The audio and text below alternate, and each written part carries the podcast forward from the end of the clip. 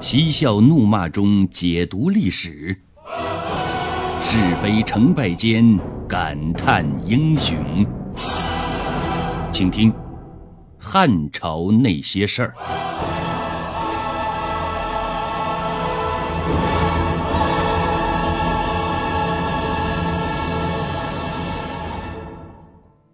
楚国的压力得到缓解的同时，赵国却遇到了很大的麻烦，可以说他们面临着生死存亡的地步。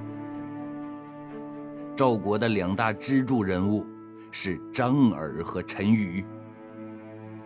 一提到张耳和陈馀，想必大家都不陌生。当初陈胜起义的时候，这两个满怀抱负的才人。就闻风来投陈王。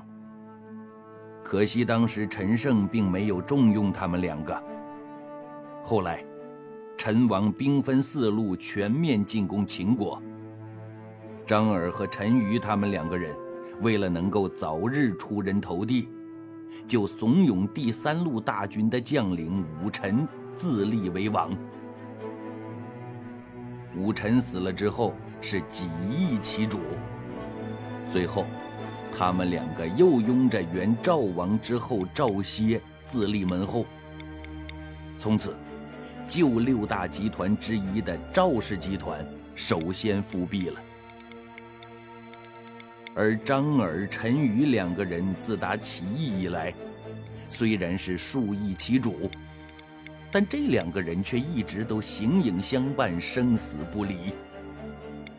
原因也很简单。他们当初一见如故之后，就喝了血酒，拜了把子，成了结义兄弟。两个人的关系好的是没法说，简直是到了有衣同穿、有饭同吃的地步。可是呢，从朋友到仇人中间，只隔了一道墙，一道不精心呵护就随时会倒塌的墙。有着生死之交的两个人，在这次抗秦战斗当中，就反目成仇了。秦军来犯，赵王赵歇首先派出了陈馀迎战。这陈馀乃是一介谋士啊，别看他谈兵说理一套一套的，但真正到了战场上就傻眼了。刚和张邯一交手，就溃不成军。一败千里。陈馀一败，邯郸城里的张耳自知挡不住张邯军前进的脚步，赶紧护着赵王逃向了巨鹿。张邯兵不血刃占领了邯郸城以后，派部将王离尾追赵王到了巨鹿，把巨鹿就给围了个水泄不通。赵王一看秦军这个架势，吓得浑身瘫得一滩泥似的，没辙了，只好向其他各盟主求救。张邯可不是一般的人，他早就料到赵王会有这么一招的。他屯兵于巨鹿南面的极远，全面阻止外来集团向巨鹿的支援。各国救兵暂时来不了，赵王被困在城里，像热锅上的蚂蚁一样坐立不安。而此时的张耳却痛恨起陈馀来了。原来，陈馀虽然一时被张邯打败，但没过多久，手下又汇集了几万精兵。张耳原本以为陈馀会马上来救巨鹿的。但陈馀却好像事不关己，高高挂起，只是躲在远处观望着。当然了，陈馀没有马上去救巨鹿，并不是他绝情寡义，而是出于战术上的考虑。一来他按兵不动，可以牵制秦军一部分主力；二来，即便是他想去支援，就凭他那几万人。无疑是飞蛾扑火。随后的事情是这样：张耳不断派人去向陈馀求救，但陈馀就是按兵不动。一对生死之交的兄弟就这样彻底决裂了。张耳一直都没明白，正是因为陈馀屯兵于外，牵制了秦军的部分主力，才使得巨鹿能安全的守上三个多月，为项羽的到来赢得了宝贵的时间，使得他和赵王能够最终脱险。日后我们看到战场上的张耳和陈馀拔刀相对的时候，感慨良多呀。人世间。有多少误会可以重来呢？秦二世三年九月，也就是公元前二百零七年，楚军北线作战部队在宋义的率领下来到了安阳。这个安阳，也就是现在的河南省安阳市。到了这里之后，宋义突然停下来不走了。又是安营，又是扎寨，大有在这儿安家乐业、颐享天年的意思。这下可把项羽和范增两个人给气坏了。现在秦军正在围攻巨鹿，如果此时迅速渡河去支援，楚军攻其后，赵军应其内，内外接应，就可以一举击败秦军。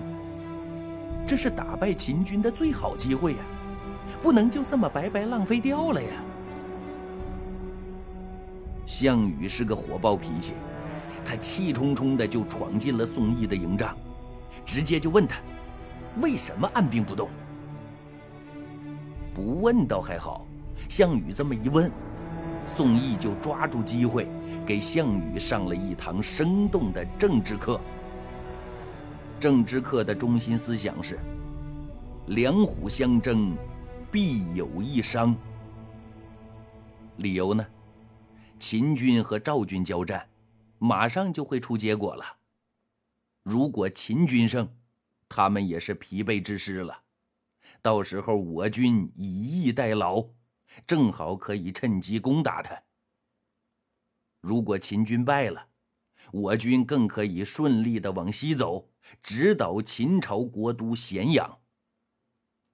结论呢，是让秦国、赵国这两家斗一阵子，等到两败俱伤的时候，再去坐收渔翁之利。应当说，宋义的理论在我们今天看来确实很高明，隔山观虎斗，坐享其成。但问题是呢？这只是他当时一厢情愿的想法，没有真正和张邯交过手的他，并不知道张邯的真正强大。他所说的理由，其实有一条根本就不存在。如果没有其他力量的支持，秦军不可能会败。这样延误战机，等到赵国真的被秦军给灭了。下一个目标很可能就是他们楚国了。这也可以看出宋义的书生气来，而且就形势的分析，也有点纸上谈兵的味道。火爆脾气的项羽可不吃他这一套，大骂宋义贪生怕死，然后是愤愤离去。宋义身为主将，那有着至高无上的权威呀。如今这权威受到了挑衅，他自然也就不干了，当即就下了一道命令：猛如虎，狠如羊，贪如狼，将不可食者，皆斩之。在《史记·项羽本纪》里边有这段话，项羽自然知道他就是针对自己说的。就这样，两个人的矛盾迅速升级了。到了十月，也就是宋义停军不前一个半月之后，机会终于来了。别看宋义整天逗留在这无比荒凉的山野地区，却也办了一件值得炫耀的私事，那就是成功的把他的儿子宋襄推销到齐国做宰相去了。据说齐国宰相一职是施行公开招聘的，但很多才华横溢的人都被拒之门外了。齐王最终选中了并没去参加应聘的弱冠少年宋襄。可是呢，就是这件喜事儿，直接把宋义推入了万劫不复的深渊。他大摆酒宴，为儿子去齐国举行了一次别开生面的送别宴。举行送别宴原本也没什么。只是宋义可能忘了当时义军的情况。宋义饮酒高会，与众官员们吃香的喝辣的的同时，众士兵的待遇却完全相反。他们已经好多天食不果腹了，连吃冷的喝凉的都没有。而就在这个时候，项羽抓住机会在军中大散舆论。无非是说宋义只关心他儿子的前途，哪儿关心过士兵们的饥寒保暖呢？这个舆论一造，本来就对宋义不满的士兵们，自然就对他更加不满了。沉默，不在沉默中爆发，就在沉默中灭亡。准备活动做好之后，项羽就不再沉默了。第二天一大早，项羽借机冲进了宋义帐房里，二话没说就把宋义给干掉了。然后对众士兵们说：“宋义在搞阴谋诡计，企图和齐国合谋反楚。他是奉了楚怀王的密令才诛杀了宋义。”众士兵本来就对宋义很是不满了。一听说宋义已经死了，大家都是欢欣鼓舞。在这个时候，项羽还派出一队人马追上了就快要到齐国的宋襄，来了一个斩草除根。最后，他才派出心腹大将楚桓向楚怀王报告，说宋义迟迟按兵不动，想要谋反。项羽的这一招先斩后奏，那真是高明之极呀！反正是死无对证，自己又领兵在外，就算你楚怀王怪罪，你也拿我没辙。楚怀王接到报告之后，虽然心里边很是疑惑，但又碍于当时的形势，只好任命项羽为上将军，继续北上抗秦。就这样，项羽重新夺回整个楚军的兵权之后，大手一挥，全军火速向巨鹿进发。张邯，我项羽来了，我来替叔叔报仇来了。接下来发生的巨鹿之战，其实真正的应战才三天，但也就是这三天。彻底的改变了革命军和秦军的命运。项羽夺回军队的领导权之后，首先派英布和蒲将军率兵两万为先锋，渡黄河去支援巨鹿。当听说英布等人和秦将王离在巨鹿城外打得难分难解之后，项羽不再迟疑。秦二世三年十一月，项羽率领全军横渡黄河，开赴前线。出发的时候就带了三天的干粮，渡了河就凿沉了船，摔破了锅。这就是破釜沉舟。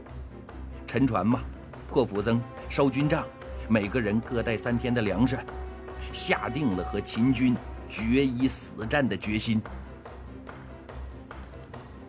项羽命楚军只带三天的粮食，也就是说，这三天之内必须彻底的打败秦军。我们且来说说这三天的进展吧。来到巨鹿城外，项羽一马当先，首先给了王离一个下马威。王离是张邯手下的得力干将，自打出道以来，很少有败的时候。刚一开始，他仗着自己人多，想冲进楚军，杀他们个人仰马翻。但楚军在项羽的带领下无懈可击，王离很快就败下阵来。就这样败了又攻，攻了又败。当时真佩服王离的不服输精神。俗话说“事不过三”，三进三退，王离这才明白一个很简单的道理：他跟项羽根本就不是一个级别的将领。在围棋当中，习惯把顶尖棋手分一流和超一流。其实，一流和超一流之间，也许就只隔了一层纸的平静。但如果这层纸一直不能捅破，一流棋手也只能一辈子赶不上超一流的。现在的王离和项羽就好比一流对超一流一样，一字之差，差之千里。王离既然打不过项羽，那就只有一条路可走了。什么路啊？逃啊！这是第一天的战况，结果是项羽首战告捷，虽然取得的战利品有限，还好，这回那专门捡战利品的刘邦不在，但是对楚军的士气起到了很大的鼓舞作用。听说王离第一战败了，张邯是又惊又怒。曾几何时，他几乎是百战百胜，所向披靡。但项羽上次把他弄得很没面子。如果不是后来利用项梁的大意，让他偷袭得手，雨夜斩项梁，只怕他当真颜面无存了。这一次，他岂能放过和项羽第二次较量的机会呀？细心的朋友可能还记得。项羽和张邯的第一次交战其实很文明，延续了中国作战的传统作风，兵对兵，将对将。